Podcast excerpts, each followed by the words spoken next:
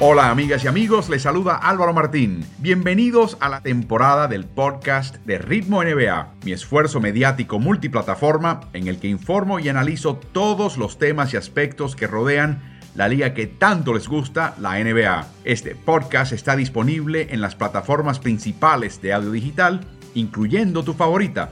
Así que suscríbete a Ritmo NBA para no perderte episodio alguno.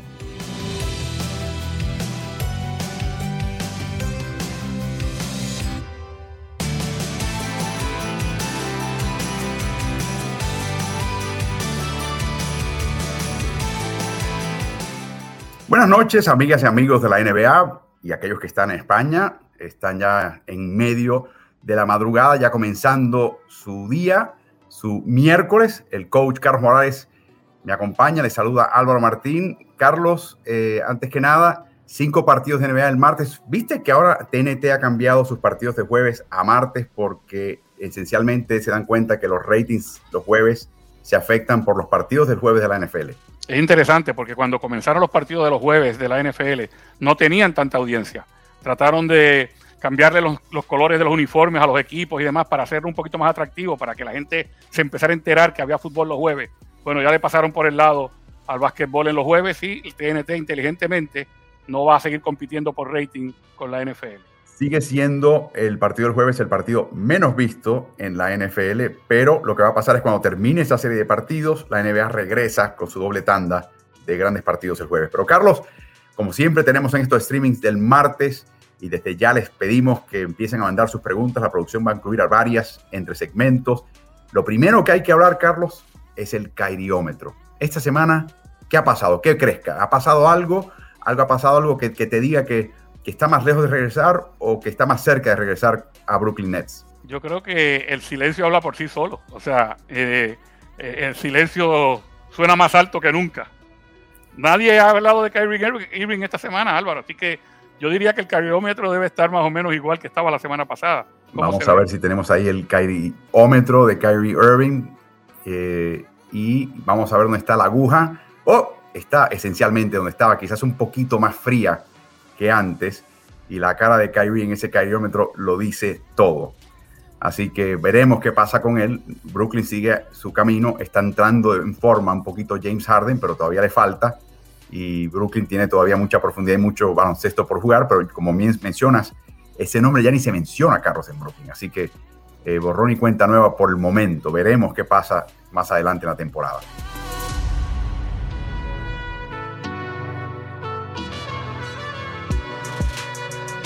Lo que sí está pasando en esta temporada, Carlos, es que estamos viendo cosas bien, bien inusuales. El mundo está a patas arriba. Yo pensaba que Rudy Gobert, por ejemplo, era un jugador que no tenía ofensiva alguna y que Nikola Jokic no tenía defensiva alguna. Pero vamos a empezar con, con Gobert. El fenómeno Gobert este año es algo increíble. Ha hecho dos cosas. Primero, ya no tira un tiro que esté a más de un metro del aro, o sea, cuatro pies del aro. De más allá de esa distancia, ni se atreve. La proporción de tiros que él intenta a esa distancia ha caído al nivel más bajo en toda su carrera, que es menos del 10%. O sea, el 90% de los tiros al aro del señor Gobert, Carlos, se dan a un metro del aro, a cuatro pies del aro. Ahora, ¿qué te parece la cantidad de tiros libres? Está segundo en la liga con 13 por partido, detrás solamente de Joel Embiid. Cuando notas la lista de los grandes jugadores que están en el tope de esa lista, están Giannis, está Embiid, la mayoría son jugadores, Carlos, ofensivamente muy duchos, muy habilidosos, que hay que dar la falta para evitar que anote cerca del aro y quizás que te sale mejor el tiro enviando la línea. Gobert se está metiendo, Carlos. Lo está metiendo a un ritmo de 72%, que eso es muy bueno para un pivot que está yendo mucho a la línea de tiros libres. Pero yo te diría que, que una estadística es consecuencia de otra. O sea, cuando estamos hablando de solamente el 9% de sus tiros son a más de 3 metros del aro, cuando en un momento dado eran el 16% de sus tiros a, esa distancia. El 9% de sus tiros eh, cerca del aro, el 93% o el 91% de sus tiros cerca del aro requiere que haya que defenderlo cerca del aro y en que muchas ocasiones haya que evitar la volcada, la clavada y haya que cometerle la falta. Hay más viajes a la línea de tiro libre.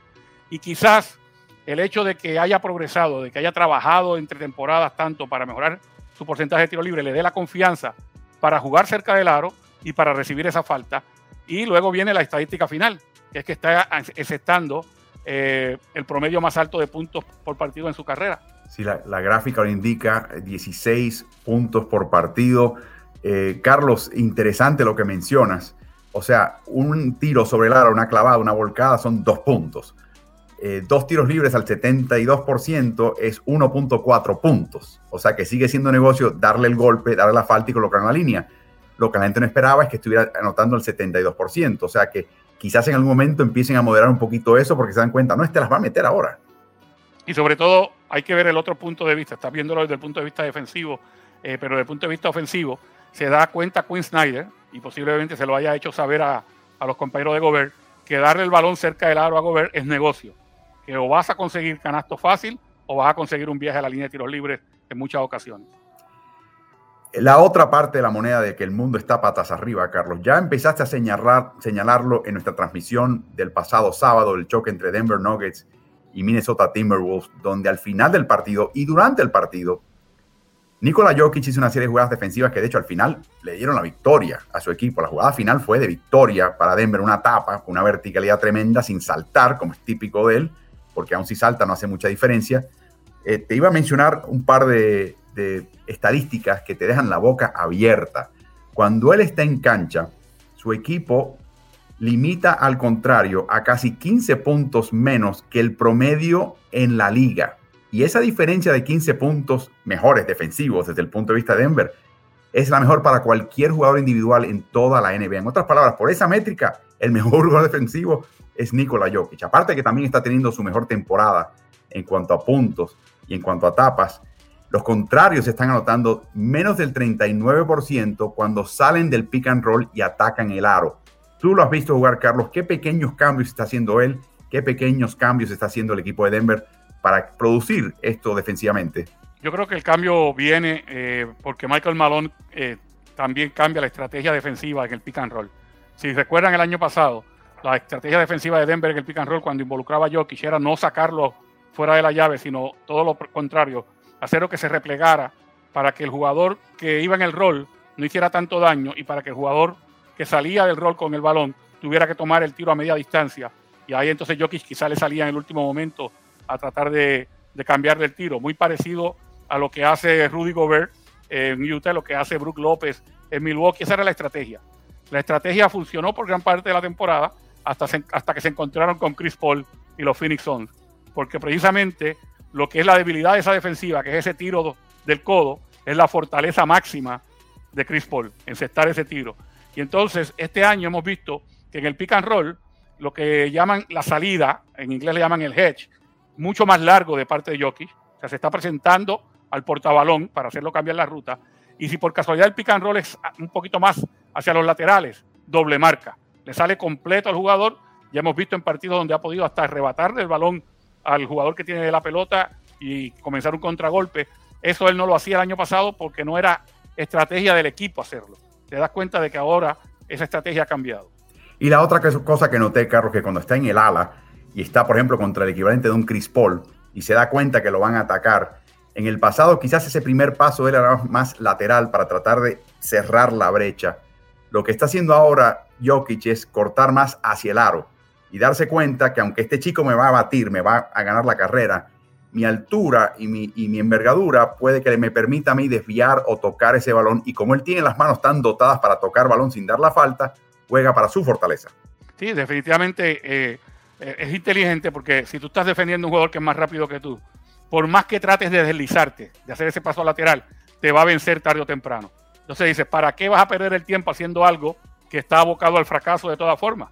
Mejor corta en diagonal hacia el canasto y cuando ese jugador que va, va a quedar frente a ti de todas maneras, pero cuando se levante se va a encontrar con tu, envergadura. Y eso lo ha estado haciendo muy bien eh, Nicolás Jokic los dos pivots más importantes en la NBA y más valiosos en la NBA, con todo el respeto que merece Joel Embiid, aunque puedes colocarlo ahí también, si hay un tercero, no son estadounidenses. Embiid eh, del Camerún, por supuesto Jokic de Serbia y Gobert de Francia. Así que interesante como ambos están empezando a añadir pequeños dobleces a lo que supuestamente es la parte débil de su juego.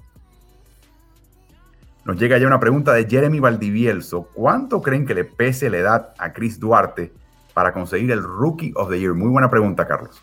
Yo creo que eso no va a ser, eh, o sea, entre los votantes, ¿no? No creo que vayan a estar tomando en cuenta y digan, oh, este señor entró a la NBA un poquito más entrado en edad, es un jugador que jugó sus cuatro años universitarios, que además de eso era lo que llaman un all senior, o sea, un jugador que en lugar de terminar con 21 o 22 años termina con 23. Pero eso no es lo que se toma en cuenta para novato del año. ¿Sabes lo que se toma en cuenta? Productividad.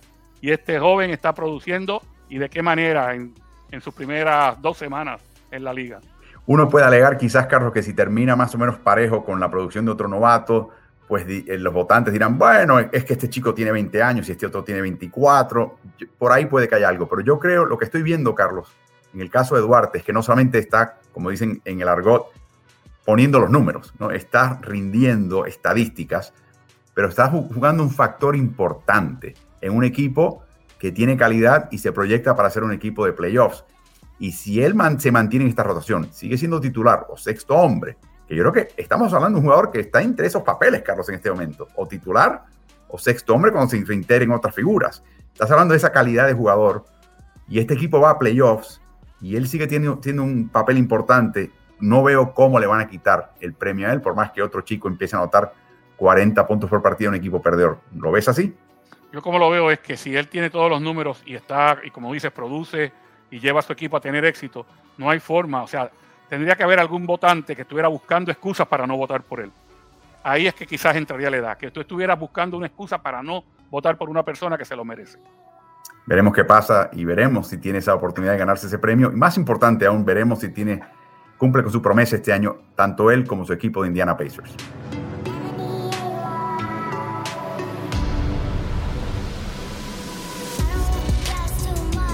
Está la gran canción, Carlos, del gran y fenecido Héctor Lavoe con Willy Colón, llamada Bacalao. Y el lema de la canción es Yo te conozco, Bacalao, aunque vengas disfrazado. Y este año la NBA decidió agarrar a los bacalaos, agarrar a los jugadores que se aprovechaban de la nobleza del arbitraje y provocaban esas faltas en sus intentos de triple, calzaban piernas, calzaban codos, calzaban brazos, y el resultado es que ha habido una merma importante, no solamente en la anotación, pero particularmente en el área del tiro libre. Y ahí hemos visto caídas importantes.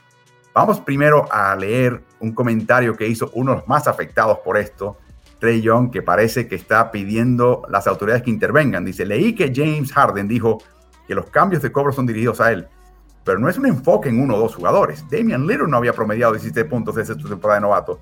Devin Booker promedia 18 solamente cuando los jugadores atacan el aro y pierden el balance por contacto con el defensa, sigue siendo una falta, sea si golpean con las manos o con la parte baja de su cuerpo. En otras palabras, hey, yo sé que cambiaron las reglas, pero a mí me están dando, síganme cobrando, síganme colocándome en la línea, ¿no, Carlos? Sí, obviamente eh, son, es el primero de los jugadores que se ve afectado por el cambio de énfasis en las reglas. Y, y chilla, como decimos, ¿no? hay, que, hay que gritar a ver si nos escuchan y nos ayudan. Bueno, la realidad es que todo el mundo está contento con el cambio de, énfasis en la regla. O sea, eh, se había convertido en una comedia en muchas ocasiones el hecho de que un jugador que fuera muy hábil eh, leyera dónde está la mano del jugador defensivo, dónde está el cuerpo del jugador defensivo, se le abalanzara, lo buscara y sacara una falta. Ese no es el propósito de la regla. O sea, la regla de falta personal es para que el jugador defensivo no te agreda, no, no impida tu camino, no vaya donde ti y con, y con contacto físico te deje fuera. No es para que tú te la balances y saques una falta personal. Así que yo creo que la mayoría de la gente, con excepción de los afectados, los que han visto bajar sus intentos de tiros libres y su promedio de puntos por partido, la mayoría está contenta con el cambio de regla. De hecho, Draymond Green, que tiene un compañero afectado dentro de su equipo, dice que es lo mejor que le puede haber pasado al básquetbol, que ojalá que no sea un énfasis pasajero y que vuelvan en un momento dado eh, a, irse por lo, eh, por lo antiguo, ¿no? A dejarse llevar. Pero Draymond Green como jugador defensivo dice que, gracias que llegó esta, este énfasis en la regla. Un énfasis, claro, que es como un banco central que aprieta el uso de la moneda y empieza a estrangular la inflación. Tenemos una serie de gráficas, nuestro grupo de producción de Ritmo NBA es francamente incansable y ha sacado una serie de gráficas que ilustran un poquito estos patrones, eh, incluyendo la gráfica de la cantidad de triples en el cual ha habido falta personal. Miren esto, infracciones en intentos de triple. Iban en ascenso desde la temporada 2011-12 y llegaron a un pico en la temporada 21-19, 2019-20. Este año empiezan a caer. De hecho, estamos en este momento en el nivel de hace eh, unos cinco años. Ya estamos volviendo a la cordura. También tenemos una lista de jugadores que más abusaron, en otras palabras, los que más recibieron faltas personales en el perímetro desde la temporada 2016 y 17. Y la cara de James Harden lo dice todo, porque lejos es el más beneficiado. De hecho, le pasa por encima con, eh, más del doble de la producción de Damian Lillard y ahí ven el resto de los culpables. Estos son los bacalaos a los cuales yo estaba haciendo referencia, los que utilizaron esta área gris de las reglas para aprovecharse al máximo. Y por supuesto también tenemos una gráfica de la merma en intentos del tiro libre por partido este año comparado con el año pasado. Y ahí también vemos la lista de los más afectados. Y esa lista la encabeza precisamente Trey Young, empatado con James Harden. Detrás de ellos está Bradley Bill. Por ahí también está Luka Doncic y Damian Lillard. Todos ellos se han tenido que adaptar eh, y a todos ellos les ha caído el promedio de puntos por partido. Ya la cosa no es tan fácil. Ya los árbitros eh, no han caído en esa trampa. Mi única pregunta, Carlos, ¿te sorprende que el arbitraje ha sido tan rápido en adoptar algo de forma tan consistente y constante a, través de los 65 árbitros eh, y de una manera en la cual no, no se ha suscitado vaivenes, sino que ha sido algo verdaderamente instalado desde el, desde el primer salto al aire de la temporada?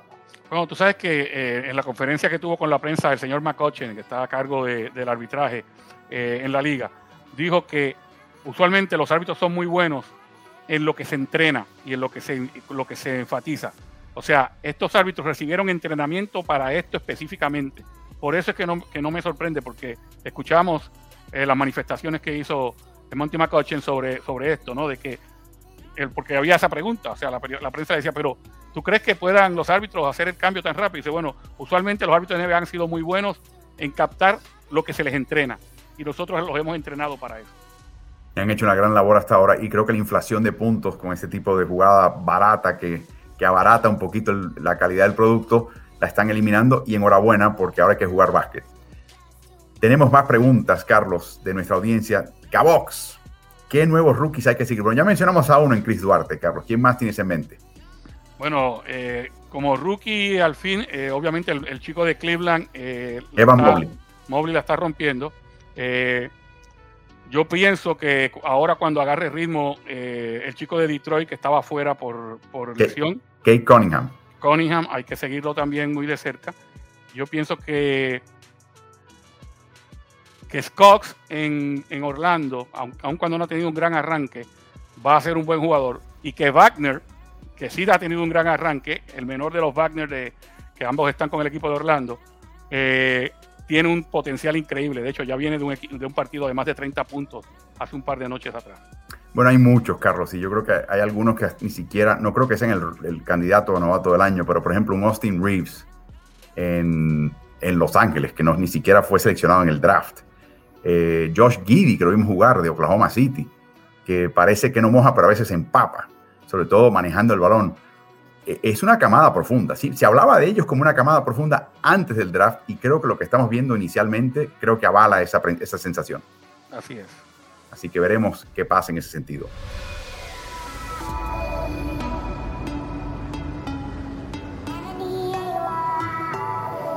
Y hablando del equipo Oklahoma City, perdían por 26 contra los Lakers y le ganaron. Ese fue uno de dos partidos en el cual no jugó LeBron James. Y esos dos partidos fue en los partidos en los cuales Russell Westbrook la rompió. Volvió a ser el, el Russell Westbrook triple de enero, donde rebotea, hace asistencias, anota. De hecho, en uno de esos partidos tuvo una cuádruple de escena porque acabó con 10 pérdidas también, que fue el partido contra Oklahoma City, donde acabó expulsado con la doble falta técnica. Y eso empieza a crear un run run, Carlos, de que quizás lo que haya que hacer con este, con este equipo Los Ángeles para empezar a organizarlo es enviar a la banca a Russell Westbrook para asegurarse de que no coincida con LeBron James y con Anthony Davis. No es tan fácil la cosa, ¿no? No, tú sabes, yo, yo tratando de ponerme en los, en los zapatos de Frank Vogel. Eh, Russell Westbrook ha sido estelar y ha sido jugador titular en la liga desde que llegó a la misma no importa en qué equipo esté, ya sea en Oklahoma City, en Houston, en Washington, lo, es en estas primeras semanas con los Lakers. Frank Vogel yo creo que no quiere ser el técnico que, se ha recordado como el hombre que envió a Russell Westbrook a la banca. Eh, yo creo que lo que sí se puede hacer con Russell Westbrook es lo mismo que hizo D'Antoni cuando Westbrook estuvo en Houston con Harden, que hizo D'Antoni cuando Chris Paul estuvo con Harden. Y es que como son jugadores que en muchas ocasiones eh, lo que hacen se duplica, o sea, es, duplicidad de esfuerzo, que no pasen tanto tiempo juntos en cancha, sino que pasen quizás la mitad del tiempo de juego. ¿Cómo se logra eso? Escalonando los descansos. Dame un ejemplo, dame un ejemplo de cómo harías. Eh, comienza el partido con Russell Westbrook y LeBron James en cancha, pero en un momento dado, faltando seis minutos del primer cuarto, le das el descanso a LeBron James. Así que LeBron James está descansando el resto del primer cuarto, seis minutos, y Russell Westbrook juega ese cuarto completo.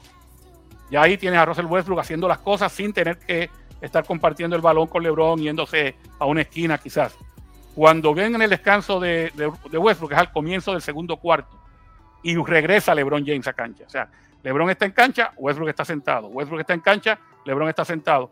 Y en los últimos seis minutos de cada mitad están los dos juntos.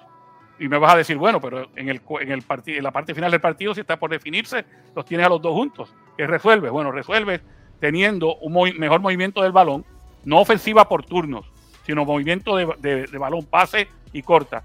Y si es LeBron el que está corriendo un pick and roll, que Westbrook se vaya a una esquina, pero no para ser triplero, sino para ser un jugador cortando al aro. Esa es la gran diferencia cuando dicen, ah, pero si lo pones en la esquina, eh, no, mete el triple, ¿no? Pero es que no tiene que lanzar el triple. Tiene que estar bien pendiente a cuando el hombre que se supone que lo marque a él le cambie la vista por un momento, puerta trasera inmediatamente, corte al aro.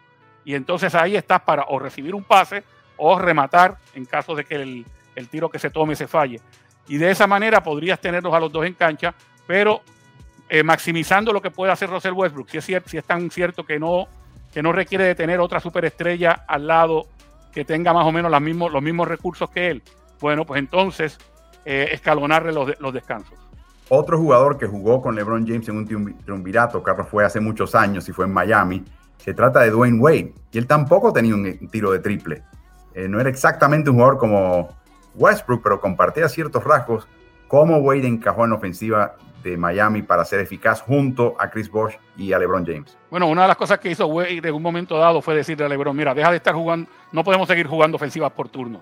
Tú te estás echando un poquito para atrás y te estás quitando protagonismo para dármelo a mí y a Chris. No, la bola la vas a tener tú, vamos a crear situaciones y yo me voy a moldar a ti. Y una de las cosas, fíjate que te estoy diciendo que Westbrook puede estar en una esquina porque donde creo que, puede ser bien eficaz, pero Wade no jugaba en una esquina, jugaba en un ala y entraba del ala contraria hacia el canasto, ya fuera para recibir o para rematar, cuando había una penetración o un tiro. Que en el caso de Westbrook le ayuda porque si no hay tiro para él, seguro que va a haber un rebote y de esa manera también podría anotar, o sea, juega su juego, es su estilo de juego. Me imagino, Carlos, que a Frank Vogel le pagan millones para entender este tipo de cosas y que él lo sepa. La cuestión es cómo manejarlo. Y por último, Carlos, si, él se queda en la esquina de tres puntos y su defensa lo vela todo el tiempo, no le quita un ojo encima y se queda allá afuera, facilita la labor del pick and roll, ¿no?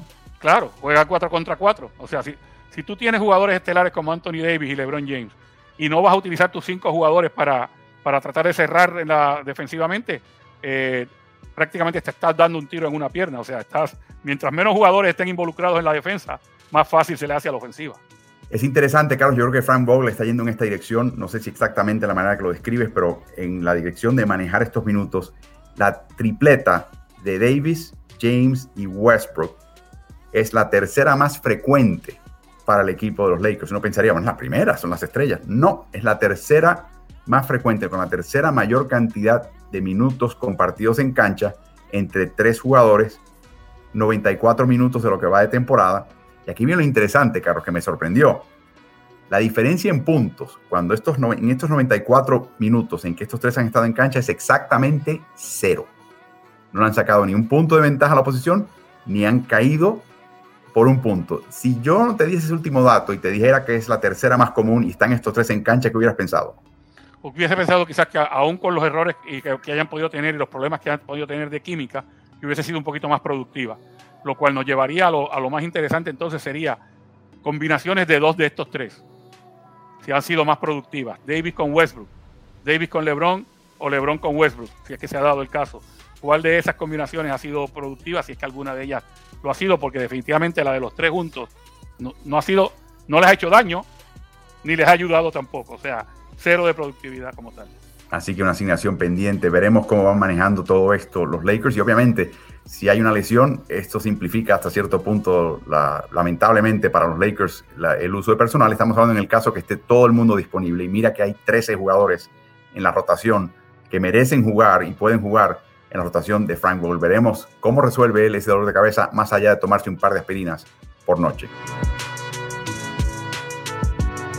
Nos llega una pregunta de Bautista Aldazábal. ¿Cómo ven la temporada de Facu Campazo hasta ahora, Carlos? Viene, dicho sea de paso, el equipo de Denver de una difícil derrota en Memphis. Pierden en Memphis, pasan un día practicando en Memphis y al día siguiente, mañana, tienen otro segundo partido consecutivo ante Grizzlies, Carlos. No le fue bien a la banca del equipo de Michael Malone.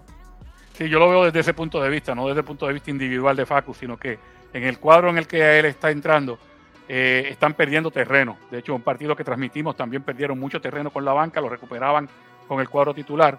Y una de las cosas que se le está dando, él sigue haciendo eh, la situación esta de crear una, una, penetración y pasar a un compañero que está abierto. Eh, ese compañero, por ahora, no está encestando el triple al nivel que llegaron a, encestarlo en la temporada pasada. O sea, ya Michael Green, Jeff Green, Austin Rivers, están fallando ese triple abierto cuando le llega de parte de, de Facu. Estoy hablando de lo que se llaman oportunidades de asistencias que no se convierten en asistencia. Eh, él va siempre a hacer el trabajo defensivo, es un, perro de, de, casa, eh, va a estar buscando cómo quitarle el balón a alguien, cómo sacarlo de sus casillas, eh, pero tiene que ser más eficaz también en su porcentaje de tiro, en su propio porcentaje de tiro, especialmente cuando tiene que atacar el aro. Así que veremos qué pasa con este equipo. De nuevo, eh, la práctica de hoy, según cuentan la prensa que estaba afuera, fue las más animadas, estaba todo el mundo enchufado.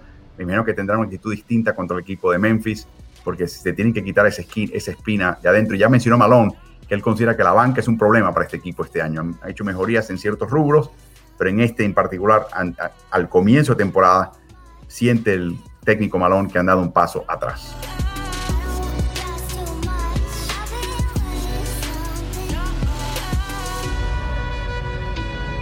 El equipo, Carlos, que mencionábamos en la serie contra Denver, dos partidos en casa, es un equipo, no digamos sorpresa, porque se metieron al play-in, ganaron y acabaron en una serie muy áspera y no tan fácil para el equipo que los venció el equipo del Utah. Ya Se trata de Memphis Grizzlies, que hasta ahora bajo Taylor Jenkins se ha contentado con tener dos quintetas, dos grupos de cinco jugadores o hasta un poquito más, y poder intercambiarlos y tener todos unos primos interpares, quizás con un ya Morán un poquito más protagonista. El año pasado con Jonas Valanciunas contrarrestando su capacidad de anotar adentro con la capacidad de que el resto de los jugadores de, anotar de afuera.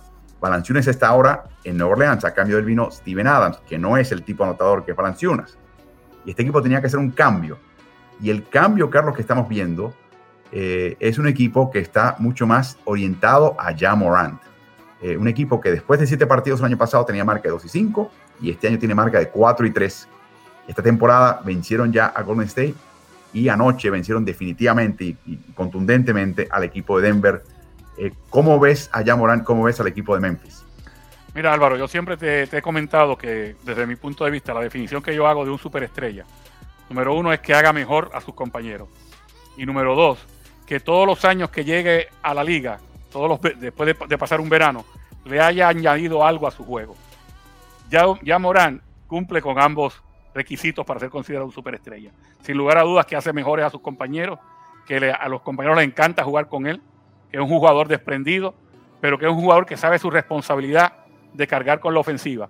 Y que a este, este año, el año pasado titubeaba y en la primera temporada titubeaba cada vez que lo dejaban solo para el triple, porque sabía que no era su mejor arma.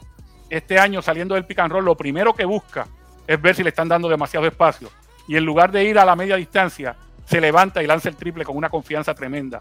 No está rompiendo la liga con el triple, pero está encestando el 39%, que es buenísimo, especialmente cuando había estado encestando cerca del 30% anteriormente.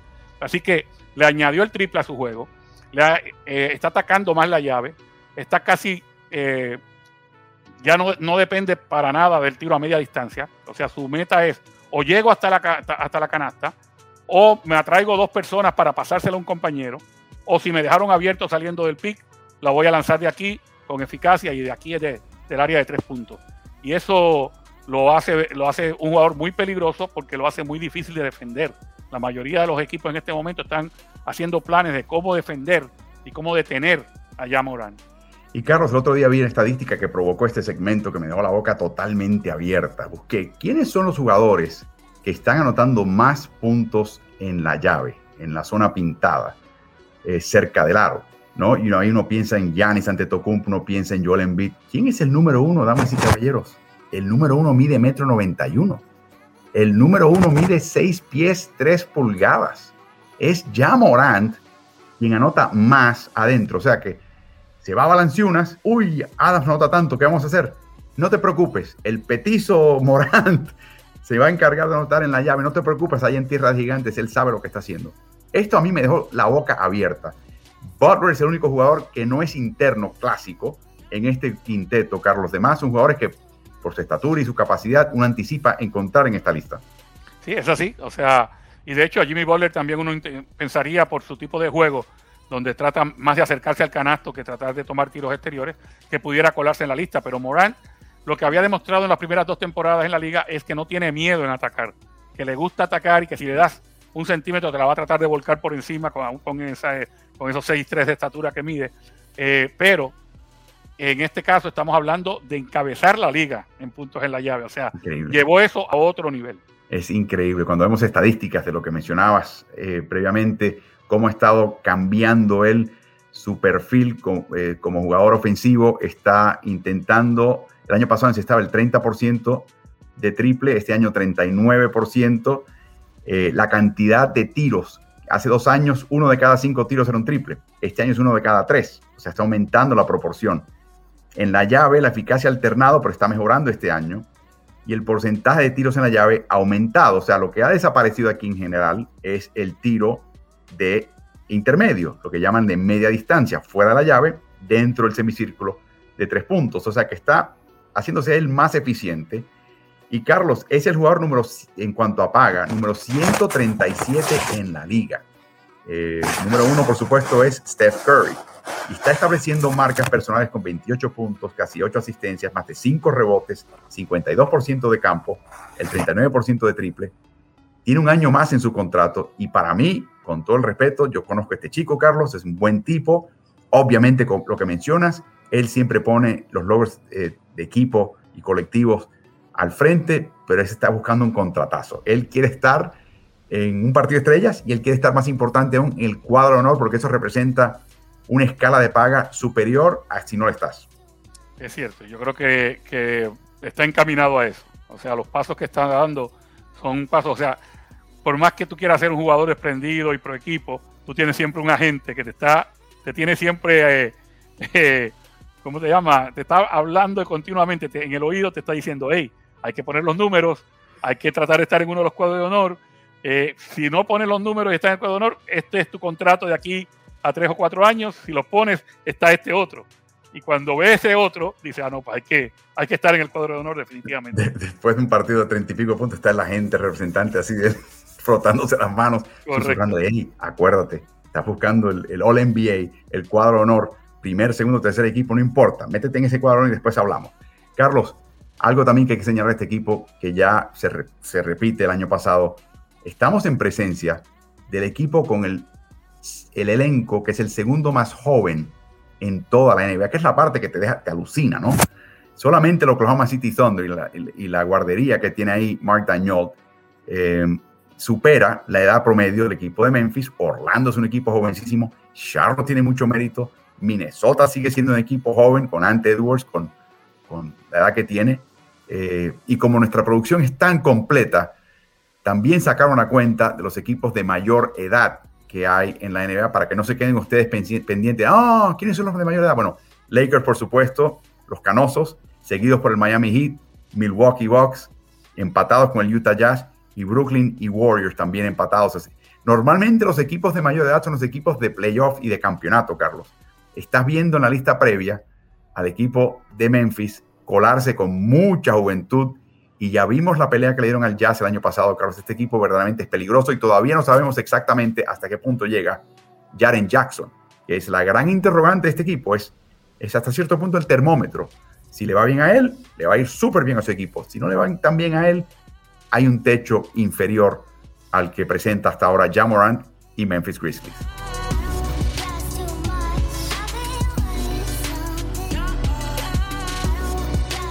¿Qué está pasando en Dallas? Primero echan al, gerente general Donnie Nelson, 24 años con el equipo. Luego echan a Rick Carlos. De hecho, él renuncia en realidad. Pero en realidad renuncia, como dice la canción de los Rolling Stones, camino antes de que me hagan correr. Eh, se sintió que le quedaba un año el contrato, que iba a ser un año muy difícil, que, que iba a ser todo el tema de si me renuevan o no, que a haber un gerente general nuevo que se llama Nico Hamilton, que llevaba 19 años como empresario de la empresa Nike de mercadeo, conoce a todo el mundo, conoce a todo el mundo muy bien, pero nunca ha dirigido un departamento de personal en su vida. Eh, y lo primero que escuchamos en la pretemporada es que arriba del técnico Jason Kidd, que de nuevo Nico Hamilton y Jason Kidd se conocen por esas, esos 20 años, arriba de Jason Kidd hay un grupo, una, le llaman una junta, formada por el propietario Mark Cuban, por Nico Hamilton y por Jason Kidd, que toman decisiones esquemáticas previo a la temporada, cómo, en qué consiste el esquema de este equipo, pero con una diferencia importante también, Carlos, y es que le han quitado la potestad de decidir qué jugadores encajan mejor en ese esquema, tanto en la pretemporada como durante la temporada. Todo tema de personal, y lo dicho ya con todas las palabras Jason Kidd, es ajeno a él. Eso para empezar, ¿qué te parece eso? Me parece un, contrasentido total, o sea, el gerente general Harrison y, el señor Cuban le están amarrando las manos al coach que acaban de contratar, porque no tiene ni siquiera injerencia en, decisiones del personal. Pero más que eso todavía, eh, ¿cómo, cómo Kit invita o cómo deja que se inviten el dueño del equipo el gerente general a las decisiones técnicas del, juego? O sea, el, esquema que se va a usar, defensivo y ofensivo, no, no, perdóname, pero para eso me contrataste tú a mí si no dirige el equipo tú. O sea, ese sería mi primer pensamiento como entrenador. Eh, yo creo realmente que no sé cuán, desesperado estaba Kid por volver al banquillo como head coach, luego de haber estado con dos equipos previamente, con Brooklyn y con Milwaukee, y haber sido asistente de Bogle por un par de años, eh, pero creo que aceptó condiciones que ningún entrenador que se respete a sí mismo las debe haber considerado número uno y aceptado mucho menos. Claro, pero ahí no termina la cosa. Ahí no termina la cosa. En el partido contra Houston, antes de que termine el tercer cuarto, jugaron los 15 jugadores. Claro, Dallas estaba dando una paliza, pero jugaron los 15. Y es la primera vez en la historia de la NBA en que un equipo utiliza 15 jugadores o todo su elenco en un partido antes de que termine el tercer cuarto. Nunca había pasado, era tan raro que inmediatamente después del partido la primera pregunta de la prensa es ¿por qué utilizaste a los 15? La respuesta es que hay un consejo de líderes. Consejo de líderes. Hay tres jugadores que conforman este consejo de líderes y que ellos le sugirieron y le, le pidieron que por favor en ese partido usase los 15. Y dice Jason Kidd, lo dice con, una, o sea, con un desparpajo tremendo, con esos lentes negros que él tiene, mirando así, y dice, si hubiera tenido los chicos de doble vía, también los hubiera puesto a jugar. Como diciendo, aquí jugaba hasta el aguatero, aquí jugaba el toallero, aquí jugaba el porrista o la porrista, aquí jugaba todo el mundo. Luego intentaron preguntarle a Luka Doncic esa misma tarde, esa misma noche, después del partido, qué es esto del Consejo de Líderes, y ahora existe ese consejo que son tres jugadores, ni él se identificó, nadie los identificó, la sospecha en Dallas que está formado por Doncic, Kristaps Porzingis y Timmy Hardaway Jr., aunque eso no está confirmado, no ha salido a luz pública, y esa es mi primera pregunta, Carlos. Tú has sido entrenador. Yo estoy seguro que hay una estructura en un equipo entre los jugadores. Hay una cierta eh, jerarquía de liderazgo. Y algunos de ellos son los llamados a ser los interlocutores entre el equipo y el coach. ¿Cómo funciona eso? ¿Cuán inusual es este, este triunvirato, este comité de líderes? ¿Y por qué no se identifican? ¿Por qué de repente, si van a tener ese tipo de poder, no se identifican públicamente? ¿Cómo lo ves? No, no, no sé por qué no se identifican, honestamente. Sí sé que dentro de la estructura de un equipo casi siempre hay jugadores ¿verdad? Con que se les reconoce el intelecto y el liderazgo, que vienen y hablan con el entrenador, o en ocasiones si no, si no tienen acceso directo al entrenador, van con el asistente para que el asistente lleve el mensaje. Eh, pero en una situación donde haya confianza, se puede ir directamente a dialogar con el entrenador, usualmente no en, no en comités de tres. O sea, eh, te voy a dar un ejemplo clásico. Cuando yo dirigía en Puerto Rico a los Mets de Guaynabo, yo tenía en, en, mi equipo a dos de las mentes más privilegiadas en el básquetbol como jugador que haya visto habido en Puerto Rico. Mario Morales y Federico Fico López, que en paz descanse. De hecho, eh, cuñados. Pero ninguno, ellos no venían en comité a hablar conmigo, venían individualmente. Y decían, Carlos, ¿qué tú crees de tal y tal cosa? Vi esto ayer. Y uno tenía conversaciones con los, con los jugadores. Pero tener un comité para que ese comité tome decisiones y para que tú avales esas decisiones, lo que me, lo que me pone a pensar es que hay presión desde arriba, Cuban eh, y Harrison, Nico Harrison poniendo presión desde arriba, y ahora hay presión desde abajo también. Porque si tú tienes un comité para que te esté asesorando continuamente de jugadores y te ves obligado a tener que seguir siempre la, esas recomendaciones, porque como te decía anteriormente, cuando tú hablas con jugadores estelares o muy inteligentes, ellos hablan contigo y te dan su, su punto de vista, pero tú no estás obligado a seguir esas, consideraciones, esas recomendaciones. Si te, si te sientes obligado a esto, porque junto es un comité de líderes, la verdad es que, ¿qué haces tú ahí como entrenador? ¿Qué haces ahí? Eres realmente un adorno. Es una situación difícil. Hasta ahora no ha habido chispas. Está temprano la temporada. Ha caído la ofensiva de Dallas. Le han quitado el balón de las manos a Don Chich con, bajo el propósito de hacerlo descansar y de, y de él poder estar más fresco en los cierres de partidos y también diversificar la ofensiva. Eh, la ofensiva eh, está, está peor. La defensiva está mejor. Sin duda que Jason Kidd ha hecho más mella en ese costado porque es la parte que él entiende mejor y que él verdaderamente lo inspira mucho más. Sí que sí ha habido una mejoría defensiva de parte de Dallas, pero esta situación, Carlos, de, la jerarquía y la toma de decisiones, esta, esta, este orden de, la situación, por lo menos por lo que se ve desde afuera, sin saber exactamente lo que está pasando adentro, pero por lo, que ya se ha, visto, digamos que como mínimo es muy inusual. Inusual totalmente. Y socava a la, la única figura que yo pienso yo que en todo el orden de, comando es la de por sí, de entrada, la más socavada. O sea, es la más, la que tiene menos espacio, menos potestad, más exigencias. Es, dicen que la soga se parte por el lado más finito, ¿no? Correcto. Pues en este orden, el lado más finito es el coach, es el director técnico. Y me parece que por lo que estamos viendo, está en una situación muy difícil Jason Kidd. Lo está. Y por eso es que te das cuenta ahora de cómo una persona que es una mente privilegiada del básquetbol como por tanto tiempo como Donnie Nelson, ya no está con el equipo, y como una persona a quien le quedaba un año de contrato le dice al equipo, ¿sabes qué? Eh, vámonos de mutuo acuerdo. Eh, de mutuo acuerdo yo los voy a relevar de ese contrato. En el caso de Rick Carlisle. Yo te decía fuera, fuera de, cámara, eh, en broma, pero en serio, ¿no? Que se, que se traiga a Popovich de San Antonio, el señor Cuban, se lo saque a San Antonio, se lo traiga, le pague una millonada y le trate de hacer eso. O se lo trate de hacer a Doc Rivers. o se lo trate de hacer a cualquiera de estos técnicos que son de, la vieja guardia, ¿no? Tom Tíbodo. Tom Tíbodo en los, en los que trate de hacer eso, a ver si, si podía. Por eso es que te digo que como entrenador uno tiene que respetarse a sí mismo y exigir que lo respeten. Carlos, digamos que este experimento como esté armado funcione, porque hay mucho talento, porque Doncic es un genio, porque el equipo todavía va a tener éxito, es un gran equipo, hay talento, está bien armado en ese sentido eh, ¿Qué dice esto para, y le deseamos larga vida en el banquillo a Jason Kidd, o sea, no queremos que, que, fracase para nada, pero mi pregunta es, si tú eres un técnico de calidad y hay una vacante futura en Dallas y los que toman estas decisiones todavía están a cargo, ¿qué te dice eso?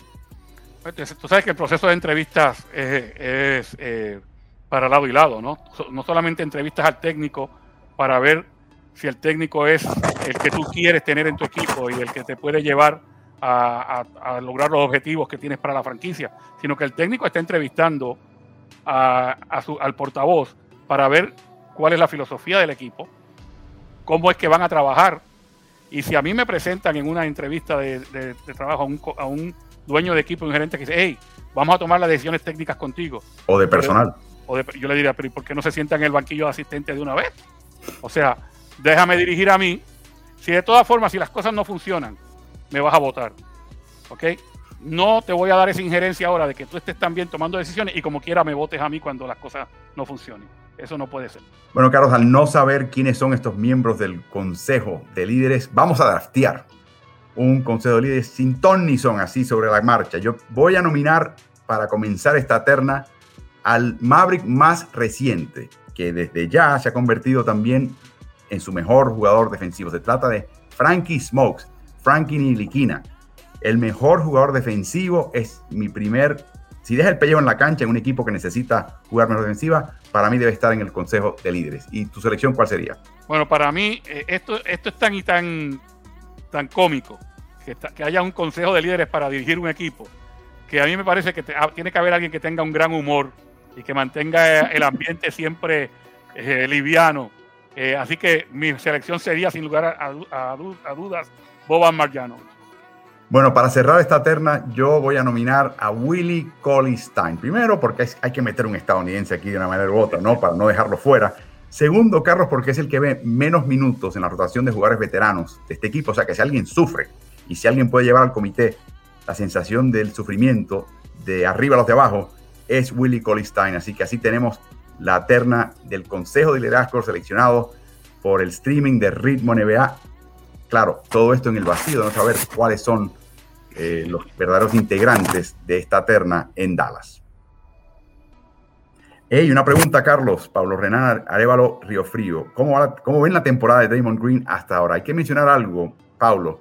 Hoy, Damon Green dijo que él piensa que él es uno de los mejores tripleros en la NBA. Dice, está por demostrarse, pero yo estoy a nivel de los mejores tripleros en la NBA. Entonces, sencillamente tengo que demostrarlo y creo que eso viene por ahí. ¿Qué te parece? Yo creo que lo primero que tiene este, e, e, este señor, porque ya no es un jovencito. Boca y confianza. Exactamente. Tiene, él tiene mucha confianza en sí mismo. Eh, y esa confianza la traduce luego en. Porque la gente que habla tiene que respaldar lo hablado, ¿no? usualmente cuando él habla de que él es el mejor jugador defensivo de la liga, los votantes de los últimos años no han estado de acuerdo, él lo logró en una sola ocasión, pero siempre está entre los mejores jugadores defensivos de la liga.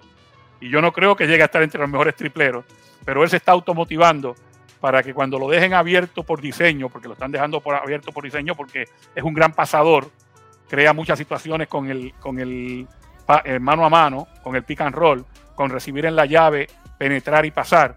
Entonces los equipos lo están dejando abierto para que él tome el triple. Y él se da cuenta de eso y se tiene que automotivar y empezar a encestar el triple lo suficiente como para que eso no sea una buena estrategia defensiva, dejarlo abierto. Así que eh, confío en que empezara a meter el triple. De hecho, tuvo buenas temporadas ofensivas también, eh, para allá para el 2015-2016, pero todos sabemos que su debilidad es esa, que le dan el tiro abierto y a veces como que no tiene confianza que lo pueden encestar. Así que se está autohipnotizando para ver si empieza a encestar ese triple. Poniendo la vara bien alta para él tratar de motivarse, tener algo a que aspirar. Carlos, la boca va a estar ocupada porque retorna James Wiseman empieza ya a integrarse a la actividad física con el equipo y está a punto de regresar al, ruedo. Y obviamente es un pupilo de Damon Green y ambos estarán eh, pasando mucho tiempo juntos y eso para Wiseman que te apadrine Draymond Green y te enseñe un poquito cómo jugar en ese esquema es un lujo. Ojalá que el chico lo pueda aprovechar y sacarle punta a ese lápiz. Así que para también Draymond Green va a estar muy ocupado con Jace Wiseman al futuro.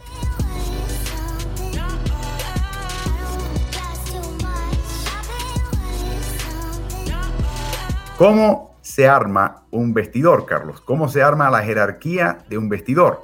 En un segmento previo hablamos de las cuitas que está sintiendo Jason Kidd con Dallas Mavericks, donde tiene un poquito de, de presión y un poquito de situaciones inusuales arriba de él con los patrones, sus jefes, y por debajo también entre jugadores. Pero recientemente hemos visto un par de ejemplos de situaciones que la verdad es que las señalamos porque hasta cierto punto son polos opuestos, ¿no? De cómo se arma un equipo. Y hay que siempre señalar que esto son fotografías, esto no es una película, no estamos, no estamos, no estamos etiquetando una situación de una manera. Esto es un momento en la temporada que quizás revela un poquito el carácter de ciertas personas y es algo que tú tomas nota, ¿no? En el futuro. Y yo creo que lo primero que vamos a hacer es escuchar a Anthony Edwards, que después de perder en casa ante el equipo de Pelicans y perder de mala manera, eh, fue a la conferencia de prensa y le preguntaron acerca en realidad por qué perdieron. Este chico tiene 20 años de edad y es la tercera figura del equipo detrás de Carl Anthony Towns y de D'Angelo Russell.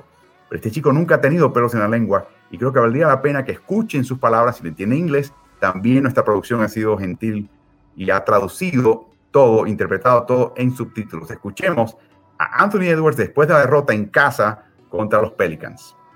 It just doesn't seem like these last two games the offense is in a really good rhythm. Um, how do you, what do you think needs to happen for you guys to really maybe find a little bit more of that flow? Uh, we just got to be willing to share the ball. That's that's it. Just that simple. Just sharing the ball. And I think uh, everyone looks at this team and sees all the talent that you guys have, especially offensively, to get buckets. Has it surprised you a little bit that, that it's been a little bit slower to come in, in this part of the season? Nah, not at all. Because exactly what you said, we think we're the only ones on the team. We got to be willing to pass the ball. It's no I in team. Can't beat five people with three people. Beat five people with five people. So we got to be willing to play with our teammates, trust our teammates, and like I said, share the ball. Do you think a game like this can kind of be a just a little bit of a, a wake up call for you guys to? Oh, for sure, yeah. Lock in, lock the fuck in. Everybody coming in here thinking it's sweet, playing the Pelicans with die ass, and we backs on the wall again. You gotta wake up. Is the lack of ball movement a matter of team chemistry, maybe at this point? Nope, nope. Mm, you got nothing to do with the chemistry. We got chemistry. We gotta trust our teammates. That's it. Willing to pass the ball. How do you approach that as a leader? Uh, I'm gonna start speaking up sooner rather than later. You know, hopefully people listen and we'll get it on track. Is that something you think you have to kind of set the tone for offensively to make? If you do it, then Yeah, for sure. Today I I came out first half. J open shot, J two open shot, speeds, swinging it. You know what I'm saying? We all got to do. We all, like I said, us three, we got to be willing to give up our open shots for theirs because every play is for one of us. One of us got the ball in our hands. Me, Cat, or D'Lo got the ball, and we can shoot it at any given time. You know what I'm saying? So we got to we got to make them feel love. You know what I'm saying? They play defense, they rebound, they doing every all the little things that we not doing. So if we not giving them the ball, then what what we doing? I don't really talk too much as far as like, you know what I'm saying, on the court or I let my game speak, lead, let my game lead. But now I see like I'm I'm gonna start talking more like as far as hey, you, need to lock in, bro. Like pass the ball. Four people on you pass the ball. You know what I'm saying? Like yeah, I'm finna start talking a lot more. I feel like it it, it it'll be better coming from me. Uf, uf, Carlos, te pregunto, si tú eres Pablo Prigioni, asistente, si tú eres Chris Finch, y estás viendo esto y tú conoces el equipo, ¿cuál es su reacción al ver a este chico de 20 años de edad hablar de esa manera? Es posible que estén de acuerdo con él, pero es posible que también lo llamen al lado y le digan, fíjate, eso que dijiste es muy cierto, pero no era para consumo público, no era para lanzar, porque básicamente, como tercera figura del equipo y como el jugador más joven, más joven de esos tres líderes, eh, estás tirando bajo el autobús a los otros dos, que son los veteranos del equipo. Y, en un- y hay mucha entrelínea aquí, porque en un momento dado él dice, tenemos que, los tres tenemos que involucrar más a, a nosotros, a los otros compañeros, a los otros dos que están en cancha, porque somos cinco. Pero también empieza diciendo, le hice dos buenos pases a Josh, a Kogi, le roté el balón a Beasley, o sea, se puso, se- él se sacó un momento de la ecuación. Se, se persignó, dijo, conmigo no es. Y en otras palabras también puede ser que esté diciéndole a, a Kat y a D'Angelo, hey, pásenme más el balón. Recordamos un partido que trabajamos que de- después de las primeras 10 posesiones todavía no había tomado un tiro, no, no había tomado un tiro, no había tocado el balón todavía Anthony Edwards después de las primeras 10. Y yo estaba pensando precisamente en esas manifestaciones de él y decía, ¿será que él de verdad quiere involucrar a los otros compañeros que no participan mucho o será que se siente a veces que la bola no le llega lo suficiente? Pero todo eso puede, puede tener mérito.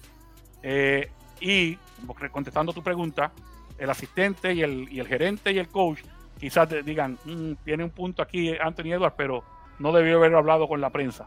Eso es para Eh. hablarlo con Kat, para hablarlo con, el- con el staff y para hablarlo con D'Angelo. Lo que no sabemos es que ya lo hizo y está tan harto de haberlo hecho sin resultado que decidió ir a a emitirlo públicamente para ver si conseguía el, el resultado. No sabemos nada de eso, o sea, puedes que tengas razón, que sencillamente habló de más y ese tipo de situación no se destila públicamente. Eh, mejor hacerlo en puertas cerradas, es más productivo y de hecho, muy posiblemente el mensaje que es un poquito pujante sea mejor recibido. Si es dado de forma directa, cara a cara y frente a todo el mundo y en puertas cerradas y con cariño, pero con firmeza. Pero Carlos, eh, de nuevo, para mí este chico está viendo las cosas como están y está reaccionando y está encontrando su voz. Y es el que dio la cara después de una malísima derrota. Creo que fue él, no me acuerdo qué otro jugador, y no fueron ah, ni Russell ni Towns los que dieron la cara después de una derrota. Y eso para mí también tiene cierto mérito. Sin duda alguna. Y sobre todo que después de esto que ocurrió, todavía el equipo no ha enderezado totalmente. Eh, hemos visto un par de derrotas, una que se pudiera entender cuando juegan contra un equipo como Denver, cualquier cosa puede pasar. Pero la derrota contra Orlando, que venía jugando muy mal, que no fue ni siquiera una derrota donde dice, bueno, Orlando de suerte metió el último canasto, no, lo sacó de la cancha en el, último cuarto. Entonces, eh, quiere decir que ahí está, el, ahí la mesa tiene una pata medio coja, ¿no? Y hay que tratar de enderezarla. No, no sé si la persona ideal para hacerlo, por muchos puntos que mete y por mucho talento que tenga, sea este chico en su segundo año en la liga. Bueno, es interesante lo que mencionas. Han perdido tres de los últimos cuatro y, es un momento eh, temprano temporada de mucha promesa, un, arranque impresionante y de repente empiezan a trastabillar y luego se escuchan estos comentarios. Otro equipo, Carlos, que tiene ahora situación en el vestidor es un equipo que francamente hay razones para entender lo que pasó. Están jugando en casa, le están ganando a Chicago por 19 puntos, con 2 minutos y 42 segundos por jugar en el tercer cuarto. Y en el cierre del tercer cuarto, cuando empieza Alex Caruso a tocar balones y a, contragolpear, luego empieza Zach Lavin a meterlo todo. Y es una de esas avalanchas que tú, como has mencionado en otras transmisiones en el pasado, lo único que tenía a su favor Boston era la ventaja en el marcador. En todo otro índice, el equipo que estaba ganando era Chicago. Y finalmente les ganaron por bastante. Y al final del partido pudiste ver la expresión de Al Horford. ¿Qué te pareció? La expresión de Al Horford te mencionaba fuera de cámara, eh, Álvaro, que era, era un poema. Porque era la mezcla de frustración con sorpresa con prácticamente una tristeza, o sea, parecía como si fuera a llorar, pero al mismo tiempo estaba mirando al, vacío, como esto no puede estar pasando. Este equipo, faltando 30 segundos del tercer cuarto, ganaba por 13, como mencionas, perdió por 14, o sea que los últimos 12 minutos del partido perdieron por 27 puntos.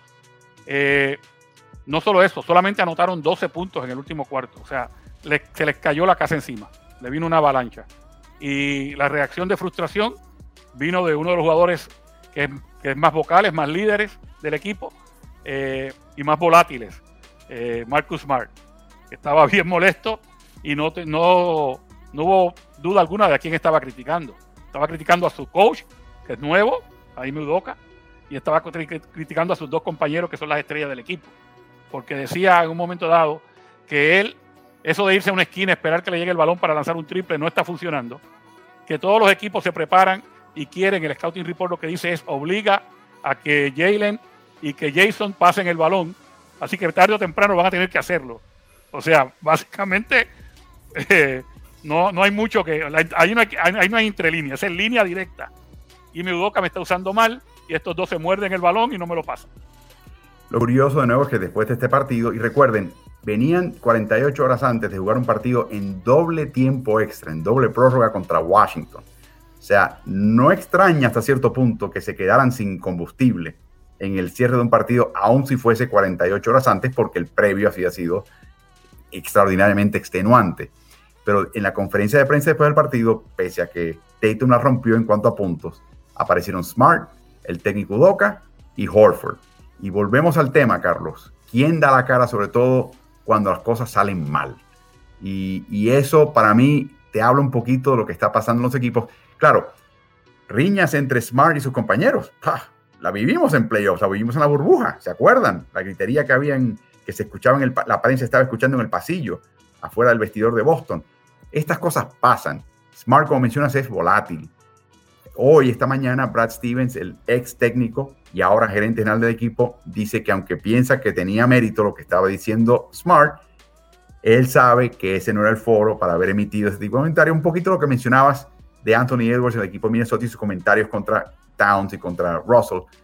Pero ya este es un veterano, es un nuevo técnico. Es como si estuvieran riñando entre sí para, para poner a prueba el técnico, ver dónde está el límite, ver dónde está lo que puedo hacer y lo que no puedo hacer, lo que puedo decir y lo que no puedo decir. Esa fue mi impresión. Correcto. De hecho, una de las cosas que Ime Udoka, si quiere tomar control del equipo, debe hacer es tener una reunión con Marcus Smart para ver de dónde viene lo que él está diciendo, que es lo que, eh, si, si, viene dirigido a mi persona, en el caso de Ime Udoka, y si te dice sí, sí, porque me estás usando mal y demás, bueno, como lo ventilaste públicamente, aquí va tu multita para que sepas que a mí me respetas como nuevo técnico. Eso tiene que estar ahí. Qué suerte. Esos son pocos, eh, pocas herramientas, pero pocos placeres también que puede tener un técnico en la NBA ante tanta, tanta limitación en cuanto a lo que puede hacer o no. Veremos. Reiteramos, en el caso de Boston Celtics, en el caso de muchos otros equipos, este es un momento, un incidente muy particular de lo que estaba pasando con el equipo. Había cansancio mental y físico, eso sin duda afectó el desenlace del partido, el cierre tan flojo que tuvieron. Pero uno habla, Carlos, de que en la, NBA la competencia eh, es la que desarrolla el carácter y otros dicen, no, la competencia revela el carácter. El carácter está ahí y se desarrolló antes, quizás en una práctica, quizás en otras competencias. Cuando llegas al momento de tu rendir es que lo muestras. Y son pequeñas cosas que uno ve ahora que uno dice, bueno, un partido de temporada regular, temporada temporada está bien, pero ¿qué va a pasar en los playoffs? Cuando la presión y el equipo contrario te esté apretando y moliendo al máximo. Es así. específicamente también el carácter se demuestra cuando las cosas no andan tan bien. O sea, es muy fácil estar eh, todo el mundo contento y abrazándose y sonriendo y haciendo chistes cuando, cuando hay una racha de, de victorias, cuando las cosas están funcionando. Cuando las cosas no están funcionando y cuando hay que enderezarlas, ahí hay que demostrar el carácter. Dicho sea de paso, esa cara de Horford también refleja el hecho de que él tuvo un lindo partido. Creo que fueron 21, 22 puntos, 10 rebotes. Tuvo un partido verdaderamente excepcional. Defensivamente jugó muy bien. Era un partido que querían ganar. Chicago le jugó muy bien. Hay que mencionarlo, Carlos. Chicago no se rindió. Perdiendo por esa cantidad de puntos, no se rindió. Y hay mucho mérito en casa ajena para un equipo que haga eso. Boston se le acabó la gasolina y perdieron ese partido. Les damos las gracias a ustedes por habernos acompañado en esta, este streaming de los martes, que continuaremos con los martes, haya doble tanda o no, haya fútbol americano o no. Recuerden que a Carlos lo pueden hallar en sus redes sociales, también lo pueden hallar en Especialistas del Deporte, que es una plataforma de contenidos digitales donde él coloca mucho material también de la NBA. Y les auguramos que vendrán cambios y vendrán sorpresas en las próximas semanas. Por el momento, te doy las buenas noches, Carlos, y a ustedes también disfruten el resto de la velada. Carlos, te voy a ver en el choque entre Clippers y Minnesota el miércoles por League Pass. Y luego tenemos algo muy especial este fin de semana. Sí, el sábado estaremos en, Dallas para cubrir eh, el partido entre los Boston Celtics, precisamente hoy hablamos de los Boston Celtics y los Dallas Mavericks. Así que espero que nos acompañen por League Pass. El que no lo haya visto, son 1.230 partidos de temporada regular si puedes verlo todos en vivo a la vez, te deseo suerte, pero si no están ahí, archivados, los que quieras, cuando quieras. Es una gran, gran plataforma y ahí estaremos narrando partidos por el resto de la temporada. Así que, Carlos, gracias por acompañarnos, a ustedes también en la audiencia. Nos veremos el próximo martes y nos veremos antes a través de League Pass. Pasen una muy buena noche. Buenas noches.